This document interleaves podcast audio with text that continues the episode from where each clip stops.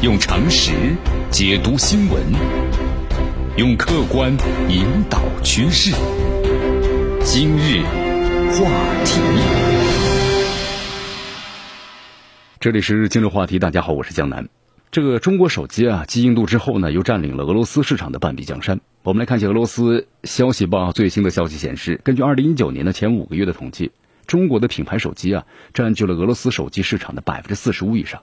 这呢，只是一个保守的估计。如果把中国较小公司也计算在内，那么俄罗斯市场销售的手机啊，一半基本上都是中国的品牌了。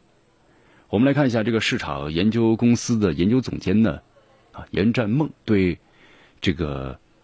市场的一个调查的表示，他说俄罗斯市场啊有很多空间可以拓展，因为首先，俄罗斯市场呢和印度相比的话，俄罗斯那可能更富有，而且大部分都是换机市场。中国厂商可以把中国换机的战役啊再放到俄罗斯市场上呢，重新是收割一波。你看现在呢，对于四足鼎立形成的这么一个局面，在二零一六年的时候呢，小米正式进入俄罗斯市场，就是把他们看作呢是在俄罗斯市场啊展开角逐的标志事件。一六年的时候。那么在此之前呢，正如六年前的中国一样，在俄罗斯市场的中国手机啊，那么主要是被中华酷联所主导着。目前的话呢，联兴、中兴啊，联想、中兴在俄罗斯市场啊，销售量不是特别好，逐渐没落了。那么华为呢，成为是俄罗斯最大的中国手机供应商，甚至在二零一八年十月啊，以百分之三十一的市场占有率，是短暂的超过了三星，成为的是第一名。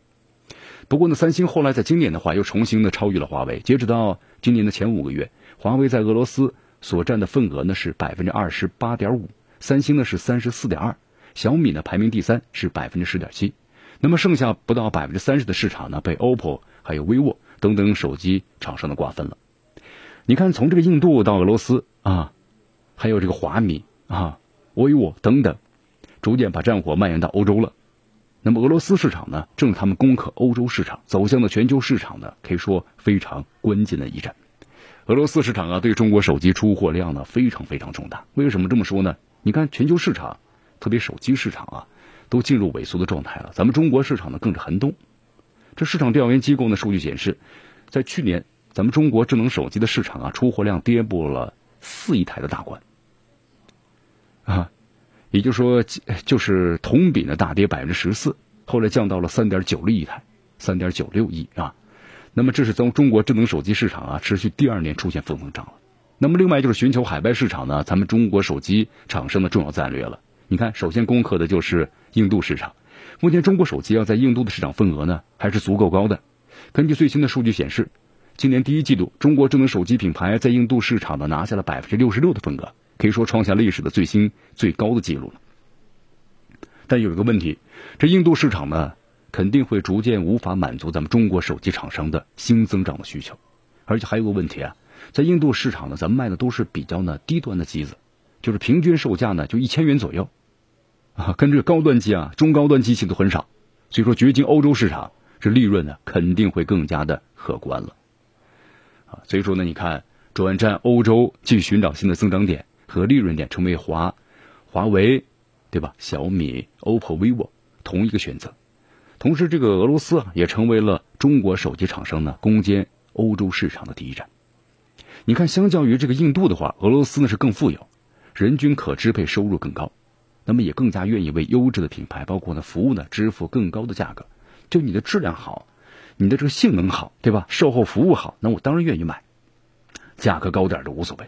那么这些特点的话，在俄罗斯和欧洲其他国家呀，有很多的共同之处，可以说是整个欧洲市场的一个缩影。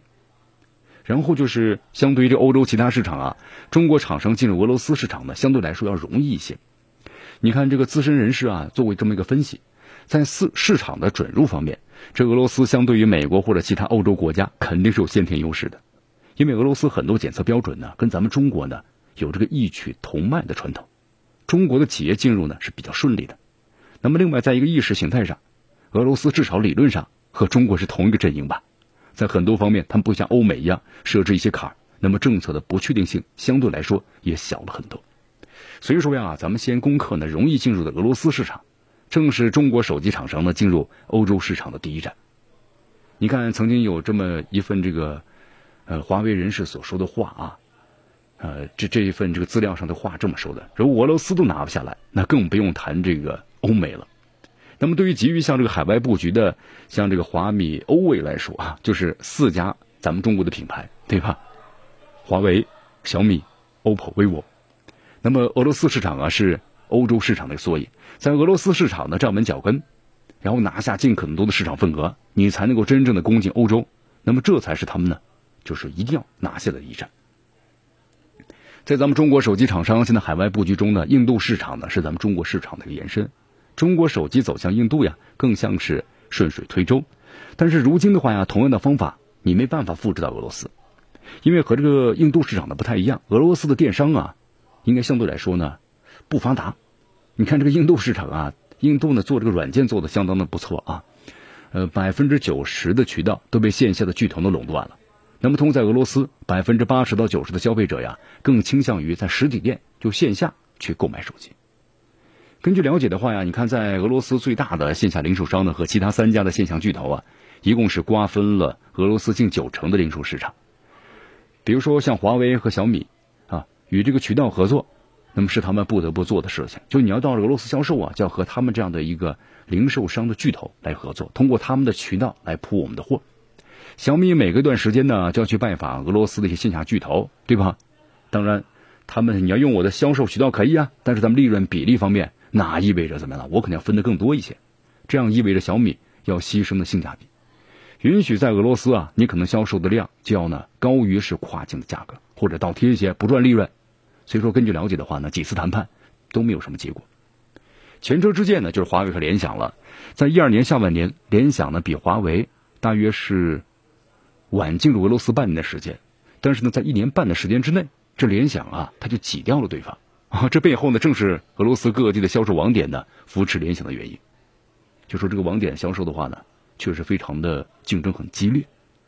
那么，咱们把这个零售商合作这条线先除去啊。如果自己铺展线下销售渠道，目前的话，以中国手机争取俄罗斯市场的一个重要的做法。好，你看这个非常擅长的。铺线下渠道的，比如说 OPPO 和 vivo，把在中国和印度推广的那套呢战术呢复制到俄罗斯。这个小米和华为啊，在俄罗斯自己呢不断的开店，就开这个专卖店。在一七年的时候，小米重要的线下渠道小米之家进入俄罗斯莫斯科了。华为呢，在二零一八年四月份在莫斯科呢进入了第一家的专卖店，同时呢还在不断拓展呢线下的门店之中，就这个扩张行为啊不断的进行着。目前的话，华为在俄罗斯有六家门店呢和一家的多功能的体验中心。小米的话，在俄罗斯有三十多家门店，二十九家的商场服务点。另外，根据俄罗斯的《生意人报》报道，二零一九年小米计划在俄罗斯呢开设大约一百家的门店，华为打算呢开设最多是三十家的门店。你看，和这个印度市场啊，其实小米呢它占据主导的不同，在俄罗斯，这华为才是中国手机的老大啊。印度市场呢，运输了消费能力的问题。偏重于中低端的产品，那么华为呢？它主要是偏重于的中端和高端的产品，所以说他们的产品啊更适合的俄罗斯市场。所以说俄罗斯市场的华为做的比较好，而印度市场呢小米是做的比较好的。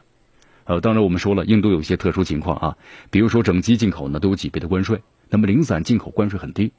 小米在印度啊还有自己的工厂，所以说所谓的组装机加工，对吧？就可以了，顺势而为了。这样的话，在价格和性价比方面。那可能就会超过华为，比华为更强一些。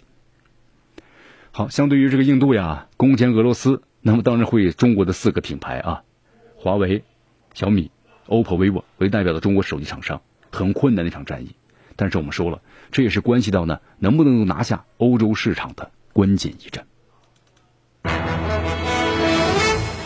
用常识解读新闻，用客观引导趋势。今日话题。